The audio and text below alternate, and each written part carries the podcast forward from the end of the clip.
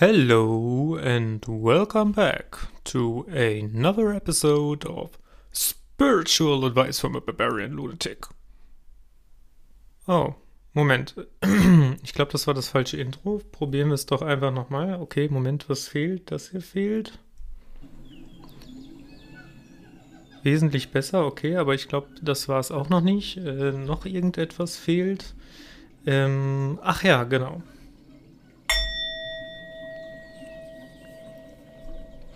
Und damit herzlich willkommen zurück beim Denkmal Podcast. Schön, dass ihr eingeschaltet habt. Wenn ihr den Weg hierher gefunden habt, dann scheint ihr ziemlich verrückt zu sein, aber das ist ja gut, weil dann resoniert ihr irgendwo mit mir und freut euch darüber, dass ich meine Inhalte hier mit euch teile. Und genau, ich freue mich natürlich auch, euch ein wenig bereichern zu dürfen. Und Diesmal mit einem wieder sehr stark psychologischen Thema. Ich habe mir schon vorgenommen, die nächsten Folgen sollen mal wieder ein bisschen mehr in die spirituelle Richtung gehen. Aber das erst dann. Jetzt erstmal zum Thema Psychologie. Was möchte ich denn in der, im Thema Psychologie vorstellen?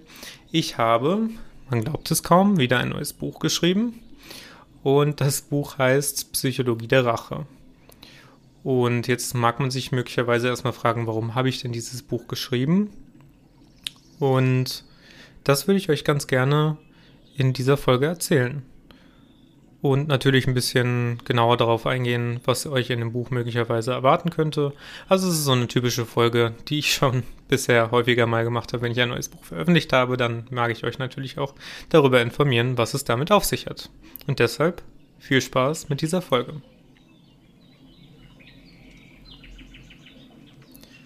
Ja, ich habe mir tatsächlich überhaupt gar keine Notizen gemacht. Ich mache mir auch häufiger keine Notizen, wenn es Off-Topic-Themen sind.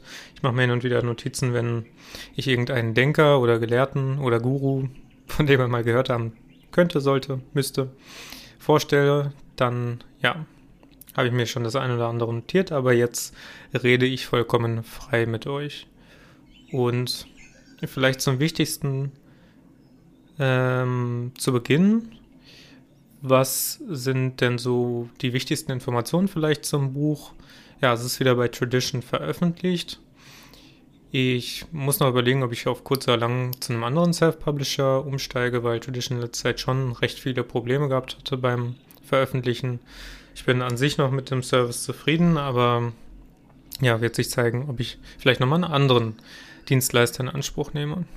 Und Dort könnt ihr es vorbestellen. Also das Buch erscheint noch. Und zwar erscheint es an dem sehr schönen Datum, dem 22.03.22. Und genau, es sind so knapp 130 Seiten, würde ich sagen. Was jetzt natürlich nicht wenig ist, auch nicht übertrieben viel. Es ist halt so ein schönes, knackiges Buch. Ich würde auch nicht sagen, dass es ein Fachbuch ist oder so, sondern es ist ein sehr persönliches Buch. Es ist ein Buch, wo sehr viel meine eigene Geschichte auch mit eingeflossen ist, wo ich viele Informationen habe einfließen lassen, die ich eben aufgrund meiner persönlichen Vorgeschichte dann auch gesucht habe bewusst. Und dadurch ist dann eben dieses Werk entstanden. Und ich werde euch natürlich wie immer auch am Ende dieser Folge dann einen Part aus meinem Buch vorlesen. Ihr findet aber natürlich auch noch alle relevanten Informationen zu dem Buch auch auf meinem Blog. Ich habe mal den Link hier in die Videobeschreibung oder in die Podcast-Beschreibung gepackt. Und ja, da könnt ihr draufklicken und könnt das Ganze auch nochmal nachlesen. Ich werde aber am Ende dieser Folge nochmal einen anderen Abschnitt vorlesen als der, der in meinem Blog schon verfügbar ist. Das heißt, ihr habt sogar zwei kurze Einblicke in mein Buch. Noch bevor es überhaupt erscheint, muss man dazu sagen. Und bei Tradition kann man sogar noch reinlesen. Also, Mann, stelle ich euch hier schön viel kostenlos zur Verfügung. Na gut, wie dem auch sei. Warum habe ich dieses Buch geschrieben? Also, ich muss dazu ein bisschen was Persönliches erzählen. Und zwar bin ich ja letztes Jahr im Februar mit meiner Freundin Celine hier nach Berlin gezogen. Und Cindy und ich hatten uns vorgenommen, schon im Dezember 2020, also zwei, drei Monate vor dem Umzug, dass wir uns eine Katze kaufen wollen. Das war vor allem also mein Traum. Celine konnte sich auch mit dem Gedanken anfreunden und deswegen haben wir das Ganze in die Wege geleitet, haben uns eine Züchterin gesucht und ja, wollten eine Katze kaufen, eine Katze beherbergen. Und das ja noch nicht in Düsseldorf, wo wir damals gelebt haben, sondern halt gerade eben nach dem Umzug in Berlin. Und ja, dann haben wir auch tatsächlich eine Dame gefunden, die uns nett, freundlich vorkam. Vielleicht ein bisschen suspekt, aber wir haben jetzt nichts Großartiges geahnt oder so. Die hat dann uns auch viel Informationen noch bereitgestellt, was man so erwarten kann, muss, wenn man einen Kater oder eine Katze adoptiert. Und ja, hat uns dann für einen Preis von 1200 Euro einen Kater verkauft. Genau. Und wir haben dann natürlich auch Sachen dazu gekauft, so Kratzbaum und Futter und alles Mögliche dazu, was eben eine Katze benötigt, Katzentoiletten, Spielzeug, also was man sich nicht alles vorstellen kann. Und wir haben total auf den Tag hingefiebert. Und ja, dann, das war glaube ich auch irgendwann im Februar, Mitte Februar, Mitte bis Ende Februar, also einen halben Monat nach unserem Einzug in Berlin, kam dann die Frau vorbei und hat den Kater vorbeigebracht aus Rostock. Und ja, da war auch eigentlich alles soweit tutti, Vertrag unterschrieben und so weiter. Dann hat der Kater sich eingewöhnt. Wir haben uns sehr gefreut, dass wir den jetzt beherbergen konnten, haben natürlich jeden Schritt, den er in der Wohnung mitgetan hat, mitgefiebert. Also sie verstecken sich ja auch am Anfang erstmal in der Wohnung natürlich, weil sie auch Angst haben. Und ja, dann hat er sich mehr und mehr eingewöhnt. Und dann waren so zwei, drei Tage nach Abgabe des Katers vergangen.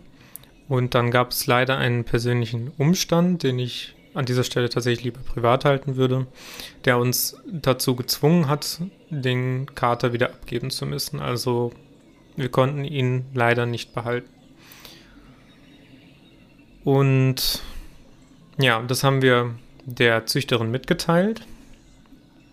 Es gibt leider, muss man dazu sagen, bei Vertrag von Tierkäufen gibt es kein Rückgaberecht. Also das ist leider ausgeschlossen.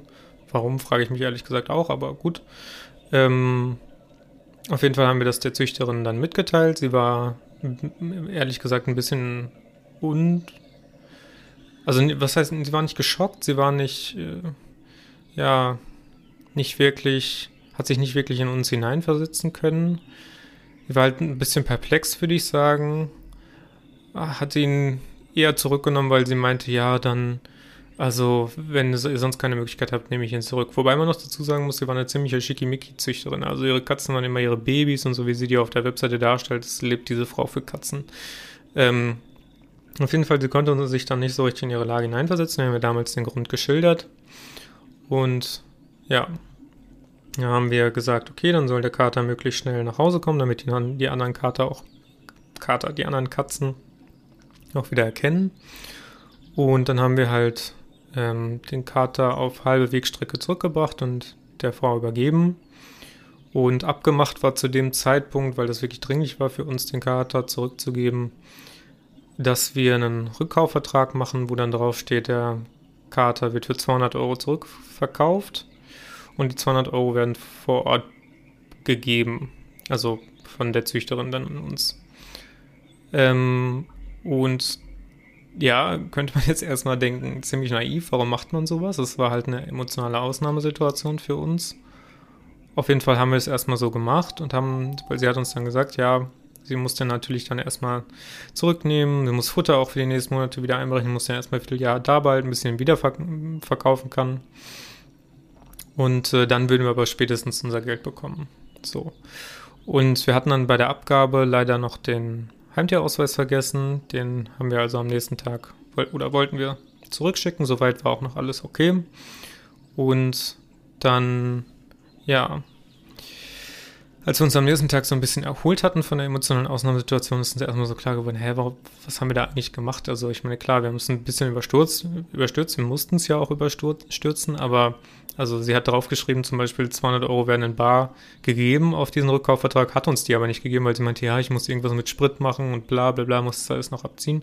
Dann haben wir halt am nächsten Tag freundlich geschrieben, dass wir das halt alles so ein bisschen komisch finden, dass wir da natürlich auch Vertrauen in sie haben, aber ähm, es ist auch so ein bisschen komisch weil sie hat dann so sehr viel Stress gemacht. Los, schickt mal den Heimtierausweis so nach dem Motto, also ähm, schickt mir das und dann bin ich weg, so, dann will ich nichts mehr mit euch zu tun haben. So kam uns das so ein bisschen vor. Dann haben wir das geschildert und ähm, haben wir auch nochmal so unsere Gefühle so ein bisschen ausgeschüttet und dann haben wir angerufen und dann hat sie irgendwie abgeblockt und äh, ja, meinte dann, ja, ihr meintet gestern, ihr wolltet den schicken, dann habt ihr einen Tag erst später geschickt, was soll das? Ähm, meinten wir, ja, tut mir leid, es war eine Ausnahmesituation, wir haben es einfach gestern wirklich nicht geschafft. Und ja, dann haben wir ihr ein Bild geschickt davon, wie wir den in die Post gepackt haben, den Heimtierausweis. Und dann hat sie Danke geschrieben und uns blockiert. ah, ich liebe Menschen. Also wenn ich immer wieder über diese Geschichte nachdenke, dann muss ich echt mich schon zusammenreißen. Aber das war schon echt, echt krass. Also sie hat dann auf nichts mehr reagiert, nicht auf WhatsApp, nicht auf SMS, nicht über die E-Mail von ihrer Webseite. Wir haben versucht, den Züchterverein zu kontaktieren, haben aber festgestellt, dass nur der Sohn da äh, drin ist und nicht sie selber. Also es ist super schlimm. Haben dann nochmal über eine andere Nummer versucht, sie anzuschreiben und dann hat sie uns mit rechtlichen Schritten gedroht. Also sie hat uns wirklich voll ins über den Tisch gezogen, so sehr wie man einen über den Tisch nur ziehen kann. Und dazu muss man ja sogar sagen, wir haben ihr sogar noch die Sachen mitgegeben von dem ähm, Heimtier, also von dem Zeug, was wir gekauft haben für den Kater. Also das ganze Spielzeug, den Kratzbaum, die Katzentoiletten und so weiter. Das haben wir alles mitgegeben, ja. Das war alles im Wert mit Sicherheit von 1500 Euro und sie scheißt uns einfach nach Strich und Faden, obwohl wir uns immer vorher gut verstanden haben, obwohl wir, obwohl sie bei uns zur Abgabe des Katers in der Wohnung saß und wir ihr Kuchen ja ausgegeben haben und immer nett und freundlich waren und sie unseren emotionalen Ausnahmesituationen eigentlich hätte nachvollziehen müssen, hat sie uns echt also so eiskalt ausgenutzt und ja, ist dann abgehauen, macht sich mit dem Geld sozusagen eine schöne Zeit. Und das Krasse wäre ja auch noch, wir waren damals noch Studenten, das Geld hat bei uns nicht auf Bäumen, äh, ist bei uns nicht auf Bäumen gewachsen. Also es war schon unsere Reserve, die wir ankratzen mussten. Und ja, ich habe diese ganze Geschichte auch in meinem Buch beschrieben. Und es war echt schwer, das für mich loszulassen, weil ich also wirklich auch versucht hatte, natürlich gerade wegen der emotionalen Situation versucht habe, das Richtige eigentlich zu tun, also sowohl das Richtige für das Tier, als auch für unsere Situation, als auch für Christiane natürlich irgendwie so weit es geht. Wir hätten ja, wären ja so einverstanden damit gewesen, wenn sie uns weniger Geld wiedergegeben hätte. Und dass ich dann so in dieser Situation sozusagen bestraft wurde, das hat mich schon sehr fertig gemacht. Also von meinem emotionalen Wohlbefinden. Und auch noch Monate danach. Also das war lange Zeit nicht weg und ich bin froh, dass ich dann tatsächlich ein Buch draus gemacht habe, weil das war eine Art für mich, das auch mit zu verarbeiten.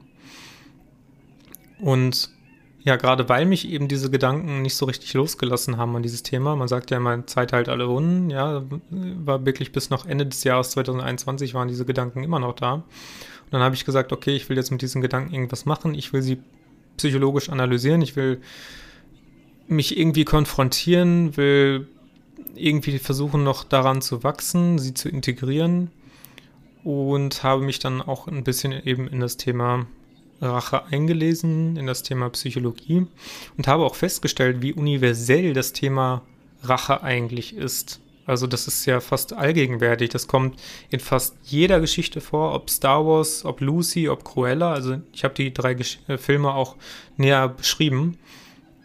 Überall kommt dieses Thema Rache vor und auch in Mythen, in Geschichten, ähm, also in alten Märchen oder sowas. Überall kommt wirklich Rache vor. Und das Lustige ist eigentlich, dass mm, es immer auf die Situation sehr stark drauf ankommt, wie Rache letztendlich wirkt, auch bei einem Menschen, der sie ausführt. Also zum Beispiel bei Star Wars Anakin, der ja ähm, blind vor Rache äh, Padme Amidala, also seine Frau, getötet hatte, weil er Angst hatte, dass ähm, sie bei der Geburt ihres Kindes sterben wird. Ähm, da hat das doch schon eine sehr, also dass sie sich dann gegen ihn stellen würde, weil er unkonventionelle Methoden genutzt hat, um sie bei der Geburt zu retten. Da hatte das schon ein sehr tragisches Element und auch eins, was Anakin auf jeden Fall ich will nicht sagen unmenschlicher gemacht hat. Rache kann einen weder menschlicher noch unmenschlicher machen, aber sie hat einen, ihn eiskalter erscheinen lassen. Auf der anderen Seite, zum Beispiel bei Lucy, ist, wird die Rache so dargestellt. Lucy ist also eine Studentin, die hat sehr, sehr viel Pech und wird von einem Kollegen, Freund, Feierbekannten, was auch immer, wird sie äh, gebeten, einen Koffer zu einem chinesischen Mafiaboss zu bringen, ohne zu wissen, dass das ein Mafiaboss ist. Und dann wird sie halt, also in Anführungsstrichen missbraucht, nicht auf sexueller Ebene, sondern auf der Ebene, dass sie für einen Drogentransport missbraucht wurde, indem man ihr eine nootropische Droge eingesetzt hat, also eine äh, leistungssteigernde Droge, eine Droge, die die Kognition verbessert. Hat man ihr eingesetzt in den Unterbauch und die, also auch mit ganz viel Qualen und natürlich äh, wurde schlecht behandelt und alles Mögliche und total tragisch. Ähm, aber dann ist halt das ganze Zeug bei ihr in den Unterbauch gelangt und dann hat sie, also von diesem, von dieser nootropischen Droge, so viel Stoff abbekommen, dass darauf baut eben dieser ganze Film auf, ihre Gehirnausnutzung, ähm, ihre ach, was haben Sie da noch für einen Begriff benutzt? Ihre Gehirnkapazität? Nehmen wir das mal Gehirnkapazität. Äh, ver, äh, verbessert wurde. Also es, die Theorie ist, dass der Mensch nur 10% seines Gehirns tatsächlich benutzt, im Vergleich zu jetzt Delfinen, die jetzt bis zu 20% nutzen können und dadurch zum Beispiel Fähigkeiten haben wie das Echolot. Ähm, und durch diese Droge soll man das steigern können und dadurch eben ganz extreme Eigenschaften bekommen. Also zum Beispiel, dass man sein zentrales Nervensystem äh, regulieren kann, ähm, vor allem das vegetative Nervensystem, was ja eigentlich nicht kontrollierbar ist, beziehungsweise nur indirekt. Oder dass man bestimmte Frequenzen sehen kann, also nicht mehr nur Licht, sondern dass man Mobilfunkfrequenzen zum Beispiel sehen kann. Oder Internetfrequenzen oder Mikrowellen oder was auch immer. Also oder dass man auf technische Geräte per Telepathie zugreifen kann. Also alles Mögliche. Das alles ist die Theorie des Films, dass das durch äh, die gesteigerte Gehirnleistung möglich sein soll. Ich halte das wissenschaftlich für sehr dürftig, weil das natürlich wieder dieses Klischee bedient. Wir müssen eine Pille einschlucken und werden dadurch allmächtig. Aber wie dem auch sei, es ist super interessant dann, was mit Lucy passiert, was sie alles kann und was eben ihre Reaktion darauf ist, also was sie macht. Und was sie eben als erstes macht, ist, also sie wird immer rationaler. Sie lässt sich, ähm, also sie kann zum Beispiel ihre Schmerzen ausschalten. Sie geht als allererstes zum OP und zwingt den behandelnden Chirurg, die Droge aus ihrem Unterbauch zu entfernen, das, was noch davon übrig ist. Und ähm, genau, als nächsten Schritt versucht sie eben diesen Wissenschaftler, den man kennengelernt hat, zu kontaktieren, damit er sie untersuchen kann. Und auf dem Weg dorthin ähm, nimmt sie mal ebenso nebenbei, das ist so gar nicht die Hauptsymbolik des Films, sondern ebenso nebenbei an diesem Mafia-Boss ähm, Rache. Ebenso, also ähm, spießt ihn mit zwei Messern auf, ohne ihn zu töten, sondern einfach nur an den Händen. Und natürlich daraufhin versucht er sich wieder den ganzen Film an ihr zu rächen, was ihm natürlich nicht gelingt. Aber das hat so ein, ja, was hat das für einen Effekt? Das hat so einen gleichgültigen Effekt, so von, als ob ja die Rache natürlich nicht das Hauptziel von ihr ist, aber so völlig gerechtfertigt ist. So jetzt, wo sie so hyperrational ist, wo sie alles weiß, wo sie immer mehr Gehirnkapazität ist, ist es natürlich gerechtfertigt, wenn sie mal ebenso vorbeigeht, ihm zwei Messer in die Hand sticht, ähm, weil das ist ja Vergeltung und Vergeltung ist ja natürlicher Teil des Menschen sozusagen. Also da sieht man schon diesen Kontrast zwischen Lucy und Star Wars, wie unterschiedlich tatsächlich ähm, Rache-Elemente verarbeitet sein können, welche unterschiedliche Bedeutung sie dem Menschen dann selber auch tatsächlich ähm, zukommen. Und was vielleicht noch ganz interessant ist, ich habe mehrere Modelle in meinem Buch verarbeitet. Ähm, ich habe auch unter anderem eben das Modell von Elisabeth Kübler-Ross, die Phasen der Trauerbewältigung habe ich mit reingebracht. Kann man auch sehr gut äh, anwenden. Aber ich habe eben auch eigene Modelle äh, mit eingeführt und ja, habe eben unter anderem hypothetisch aufgestellt die These, dass ich sage, dass Rache nicht einfach so entsteht. Rache, ja, das dürfte auch eigentlich jedem klar sein. Rache ist jetzt nicht einfach, kommt jetzt nicht von heute auf morgen vor, sondern das folgt bestimmten Ereignissen in, in, dem Leben eines Menschen. Und je nachdem, wie ausschlaggebend diese Ereignisse sind, entwickelt der Mensch bestimmte ähm, neurophysiologische oder emotionale Reaktionen darauf. Das heißt, das eine Ereignis ist für den Menschen ähm, in der Bedeutung her eher auf der Ebene der Trauer anzusiedeln, für den anderen Menschen ist das eher auf der Ebene der Wut anzusiedeln, für den anderen eben eher auf der Ebene des Hasses.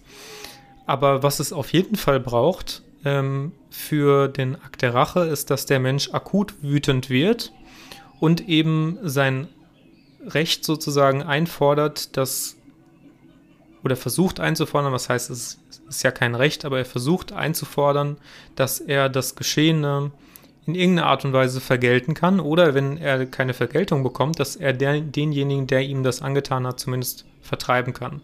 Also dass er denjenigen nie wieder sehen muss. Also es ist in, gewisser Art und Weise kommt ja auch ganz, ganz oft ähm, in der Bibel vor, ein Akt eines Rachegottes, der, also der Mensch versucht in dem Moment Gott zu spielen und dem anderen Menschen, ähm, der ihm natürlich Schreckliches angetan hat, dann dafür entsprechend seine Strafe zukommen zu lassen. Und ja, diese Strafe, diese Rache, habe ich eben ähm, hypothetisch gesagt, diese Rache muss für mich entstehen eben aus der Wut. Das heißt, es braucht akute Wut und diese akute Wut kann eben aus Angst oder äh, Hass entstehen. Ich denke mal, der häufigere Fall ist tatsächlich der Hass, der sich so langsam schleichend entwickelt und dann je mehr er wird, desto mehr reicht es irgendwann. Aber häufig kommt eben auch ähm, der Fall vor, dass man Angst hat und aus Angst dann eben sehr irrationale Gedanken hegt und versucht, das, un, das was man sich nicht wünscht, zu vermeiden und dafür eben alles tut. Wie eben im Fall von Anakin, der hat ja einfach nur Angst, dass Padme Amidala, also seine Frau, stirbt und hat deswegen ja, sich der dunklen Seite der Macht zugewendet. Ja, so viel erstmal dazu, wie Rache entsteht. Also es braucht für mich immer Wut, es muss immer akute Wut hochkommen. Und Ja.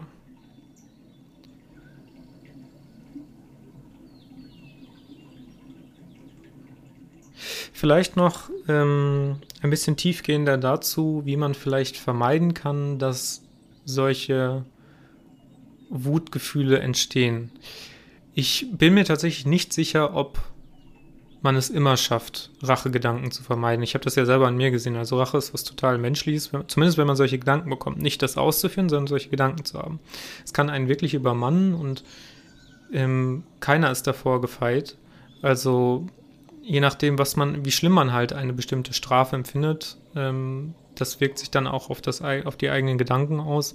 Und es ist völlig klar, dass man da eine gewisse Art von Selbstjustiz vollziehen will. Aber also, oder was heißt aber, ein Beispiel dazu, was ich auch gebracht habe, es gibt ja auch immer wieder Geschichten darüber, dass ähm, Töchter von Vätern vergewaltigt werden oder getötet werden. Und tatsächlich, ich kann mir, ich wäre auch, wenn ich jetzt hier heute so stehe, könnte ich nicht behaupten, dass wenn meiner hypothetischen Tochter, die ich irgendwann habe, so etwas zustößt, dass ich dann nicht vollkommen in Rache durchdrehe. Das kann niemand vorher sagen. Also ich würde natürlich alles tun, damit sich bei mir keine Aggressionen anstauen, damit ich das verarbeiten kann und auch letztlich irgendwie integrieren, wie auch immer das gehen soll. Ja, also das ist natürlich immer eine andere Sache, darüber nachzudenken, als das zu haben tatsächlich, diesen, diese Situation. Ähm, aber wie gesagt, niemand ist davor gefeit und deswegen kann ich da, wenn Menschen tatsächlich Rache vollziehen, kann ich da kein Urteil darüber sprechen. Anders ist das natürlich in bestimmten Ländern, ähm, beziehungsweise eigentlich in allen Ländern. Äh, dieses, diese Rache, dieser Racheakt als solcher wird ja in so gut wie allen Gesetzestexten versucht, ähm, zu berücksichtigen, insofern, dass wenn jemand ein Verbrechen begeht, dass derjenige auch seine Strafe dafür bekommt. Das ist dann in islamischen Ländern anders als bei uns. In dem, Im Islam ist es zum Beispiel noch so, laut Scharia ist der Mann doppelt so viel äh, Wert wie die Frau, weswegen die Amena Baremi, so hieß sie, glaube ich, die 2005 Opfer eines äh, Säureattentates geworden ist, ähm, dann nur die Hälfte von dem bekommt, was ein Mann, auf den ein Attentat mit Säure ausgeübt worden wäre, bekommen hätte. Und das ist, also das ist natürlich, äh, was will man dazu sagen? Es ist einfach nur grausam und asozial. Ähm, und natürlich absolut frauenfeindlich. Mm, aber letztlich wurde ihr halt auch noch zugesprochen, dass sie ähm, den Mann tatsächlich blenden darf, was sie dann auch bis zur letzten Sekunde verlautet hatte, durchziehen zu wollen, aber dann kurz bevor sie den Eingriff durchnehmen, durchführen konnte, hat sie dann abgebrochen, nur um jetzt, also um deutlich zu zeigen, wie wichtig ihr dieses Anliegen ist. Es wurde dann also vielfach auch von internationalen Non-Profit-Organisationen wie Amnesty International und so verurteilt. Aber das nur mal so als Hinweis, ähm, wie unterschiedlich das gehandhabt wird in verschiedenen Ländern. Hier würde das sicherlich ganz anders gehandhabt werden. Ähm, ich weiß gar nicht, ob er dafür auch eine Haftstrafe bekommen hat. Ich würde einfach mal davon ausgehen, aber ich denke auch mal, dass sie eben kulturell bedingt anders ausfallen würde, die Strafe hier in Deutschland als in anderen Ländern. Mhm. Aber wie gesagt, das habe ich ja schon versucht deutlich zu machen, man kann eben auch präventiv dafür sorgen, dass eine solche Situation gar nicht erst zustande kommt, wo man völlig emotional übermannt wird. Das bedeutet nicht, dass man jetzt keine Emotionen mehr zulassen darf. Das wird eher das genaue Gegenteil verursachen, sondern man muss sich eben mit seinen eigenen Gefühlen beschäftigen und muss den Dingen auf den Grund gehen, warum man denn überhaupt das Gefühl hat, seine Aggression ausleben zu müssen in dem Moment. Und ja, da merkt man eben, dass bei den meisten Menschen, die Racheakte durchführen, sich tatsächlich langfristig ihre eigentlich natürliche Aggressivität, die jedem Menschen angeboren ist, in Aggression aufgestaut hat. Also der ganze Impuls, dieses, dieses aggressive Verhalten, was ja auch das typisch männliche Bild eigentlich ist, auch schon seit antiken Kulturen, wie zum Beispiel Ares, der Kriegsgott, wenn sich das aufstaut und immer weiter anstaut und auch vielleicht zu Hass umwandelt, dann kommt es eben häufiger dazu, dass sich Menschen auch, ich sage jetzt mal in Anführungsstrichen, trauen, auch einen Racheakt zu vollziehen. Weil man muss ja auch immer bedenken, dass dem gegenüber bestimmte Faktoren stehen, wie zum Beispiel die soziale Anerkennung. Also wenn ein Mensch jetzt einen Feuerangriff auf das Haus seines Nachbarn verübt, weil derjenige ihm irgendwas Schreckliches angetan hat, dann muss er immer damit rechnen, dass er in seiner Nachbarschaft, in der Gesellschaft oder wo auch immer dafür ausgestoßen werden kann. Also das, ich bin mir auch relativ sicher, dass ähm, viele Menschen das auch tatsächlich davon abhält, Rache auszuüben. Aber wenn dann eben der Drang so stark ist, wenn das Vergehen so hoch ist, wenn das Leid auch so groß ist, dann wird das, denke ich mal, ausgeblendet oder für nicht mehr so wichtig erachtet. Das kann man auch tatsächlich ziemlich gut in einer Folge von Lie to Me sehen, ähm, dass ein Mann, der dann durch die Justiz nicht seine entsprechende Gerechtigkeit erlangt hat, dann einfach selber zu der Waffe gegriffen hat und denjenigen umgebracht hat, der sich an seiner Tochter, glaube ich, auch sogar vergangen hat. Und der wurde dann auch, hat sich auch freiwillig der Polizei gestellt und darüber gibt es übrigens viele Berichte. Also, dass Menschen, die Rache begehen, sich danach auch freiwillig der Polizei stellen, weil sie dann sozusagen ihren Frieden gefunden haben. Also, es hat sie anscheinend so sehr gequält, dass ein Mensch ihnen oder ihren Liebsten Leid zugefügt hat, dass sie einfach nicht anders konnten, als Selbstjustiz zu, zu verüben und sozusagen damit für sich und für andere Gerechtigkeit zu erlangen. Und das ist dann ziemlich interessant, dass diese Menschen sogar jede Strafe dafür wiederum annehmen, einfach nur um denjenigen, ja, ich will nicht sagen, eins auszuwischen, aber das zu vergelten, was angetan wurde. Genau. Also, ganz wichtig zu merken vielleicht, man muss sich meines Erachtens mit seinen Gefühlen beschäftigen, damit die Gefühle einen nicht übermannen können. Da hilft weder toxische Positivität, oder zumindest so wie es heutzutage verstanden wird, dass man immer nur darauf ähm, achtet, die ganze Zeit positiv zu sein, ah, und ich lasse keine Negativität in mein Leben, das ist auch nicht richtig. Das Leben ist immer dual, es ist immer beides, es ist immer positiv und negativ. Man muss eben auch die negativen Dinge sehen können als auch natürlich die komplette negative Seite wird da auch natürlich nicht viel ähm, helfen können. Sie wird vielleicht ein bisschen eher lähmen, aber ein Mensch, der jetzt depressiv ist, der, ja, ich kann gar nicht sagen, wie hoch die äh, Prävalenz tatsächlich am Ende ist, dass depressive Racheakte vollführen. Ich gehe mal davon aus, dass sie sehr, sehr, sehr gering ist. Aber letztlich wollen wir ja beides nicht haben. Also wir wollen weder depressiv sein, noch wollen wir Rachegedanken haben. Dementsprechend ist es für mich eine Balance zwischen sich mit den entsprechenden positiven und negativen Dingen im eigenen Leben zu beschäftigen. Und da habe ich auch wieder ein sehr interessantes ähm, Modell mit eingeführt in mein Buch, was ihr dann eben auch nachlesen könnt, wenn das Buch erschienen ist am 22. März 2022, falls ihr das, falls ihr die Folge in einem Jahr oder so hört. Ähm, ja, da könnt ihr das Ganze, was ich auch gerade nochmal nachvollzogen habe, ähm, nochmal ein bisschen eingängiger verstehen. Und also sich mit seinen Gefühlen zu beschäftigen, ist nur ein Schritt ne, in diesem Modell, was ich angeführt habe. Also damit ist es auch nicht getan. Danach braucht, wenn man eben Rachegedanken hat, dann sich mit den eigenen Gefühlen zu beschäftigen, ist super, ist wichtig, aber es braucht eben trotzdem noch den Aspekt der Zeit. Auch als ich mich bezüglich der Geschichte mit der Katzenzüchterin viel damit beschäftigt habe und ähm, das analysiert habe, Rationalisierungen helfen da ja am Ende weniger weiter, als tatsächlich tatkräftig zu sein. Aber auch als ich die Emotionen tatkräftig untersucht habe bei mir selber und zugelassen habe, auch das ist dann nicht die All, das Allheilmittel. Man braucht trotzdem noch diesen Faktor der Zeit, dass es auf die Dauer einfach immer weniger wird. Und dadurch, dass man eben konstant da herangeht und diese Disziplin hat, wird es dann auch eben wirklich besser. Das habe ich festgestellt. Also äh, das war auch eine Lehre für mich. Also je mehr ich mich damit beschäftigt habe, desto mehr Sinn habe ich letztlich auch darin gesehen. Also ne, diesen Aspekt der Kohärenz, desto mehr bin ich damit klargekommen, desto mehr habe ich meinen Groll auch gegen sie verloren. Und ja, habe sozusagen das als einen Erfahrungsaspekt meines Lebens betrachtet, den ich jetzt nicht wegsperren möchte in meinem Unterbewusstsein oder so, sondern ja, er ist halt da, er macht mich irgendwo zu dem Menschen, der ich bin.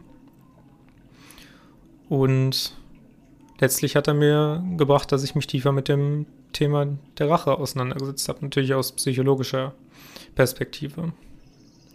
Und vielleicht kann ich natürlich auch andere Menschen dazu anregen, sich dann auch noch mit diesem Thema zu beschäftigen. Ich würde mich auf jeden Fall sehr, sehr freuen. Ich habe noch sehr viel mehr in diesem Buch verarbeitet, eben nicht nur das, was ich gerade genannt habe. Ich habe auch noch ja, weitere Geschichten darin verarbeitet, weitere Symboliken, Elemente und ich hoffe mal, dass ihr ein reges Interesse daran habt. Aber wie eingangs angekündigt, möchte ich jetzt natürlich auch noch einen Abschnitt aus dem Buch vorlesen. Und zwar beginnt er auf Seite 95. Dukkha. Glück ist vergänglich und das Leben ist Leiden. Dukkha zu realisieren ist der erste Schritt der Vergebung. Eine der wenigen Konstanten im Leben eines jeden Menschen ist Dukkha, denn Dukkha bedeutet für mich, dass jeder Mensch sich verändert und stets dazulernt. Mit jeder Veränderung tritt bei Menschen auch ein Lerneffekt ein. Natürlich kann der Mensch sich versuchen, davon abzukapseln, aber dies nimmt erfahrungsgemäß keinen guten Ausgang. Wer zu bequem wird und sich stets nur in der Komfortzone bewegt, der wird schnell mit der harten Realität konfrontiert, die sich sprichwörtlich so ausdrücken lässt. Wer rastet, der rostet. Ich definiere Dukkha also als Erfahrung. Erfahrung wiederum bedeutet für jeden Menschen Veränderung und Lernen. Ist eins von beidem nicht gegeben, kann der Mensch auch keine Erfahrungen sammeln und die Lehre aus Dukkha verfällt. Auch beim Thema Rache ist dies nicht anders. Wer von der Rache gefangen genommen wurde, der wird sich entweder der Vergänglichkeit oder dem Lernen verwehren, denn er sieht diese Erfahrung nicht als Lektion an. Vielleicht erscheint dir diese Ansicht auch als merkwürdig, denn wie kann, um auf dieses Beispiel zurückzukommen, die Vergewaltigung der Tochter für den Vater oder natürlich für die Tochter eine Lektion sein? Die Möglichkeit besteht, wie auch folgende etwas längere Geschichte über Akzeptanz und Frieden vermitteln kann, die ich durch Roche Bouquet in der innere Kompass Wege der Spiritualität kennengelernt habe. Ja, und die Geschichte könnt ihr dann tatsächlich in meinem Buch lesen. Das finde ich doch einen recht schönen Cliffhanger. Und ja, ich finde, jetzt ist auch die Folge relativ ausführlich geworden, sogar länger als meine bisherigen Folgen zu Buchvorstellungen. Ich freue mich natürlich, wenn meine Folge, wenn mein Podcast dir gefällt. Freue mich natürlich auch über Rückmeldungen. Und dazu kannst du mir natürlich schreiben über meine sozialen Medien, also über Instagram zum Beispiel, oder du kannst mir auch eine E-Mail schreiben, info.trivium.com. Und ja, wenn du mehr darüber wissen willst, geh doch mal auf tristanstrivium.com, auf Tradition, dort findest du das Buch. Auf Amazon und auf Thalia und Co. ist es auch schon gelistet. Also, ja, du hast die Auswahl. Und damit entlasse ich dich einfach mal in deinen Feierabend, wünsche dir noch einen schönen Tag, wo auch immer du bist und sage bis bald beim Denkmal-Podcast. Ciao, ciao.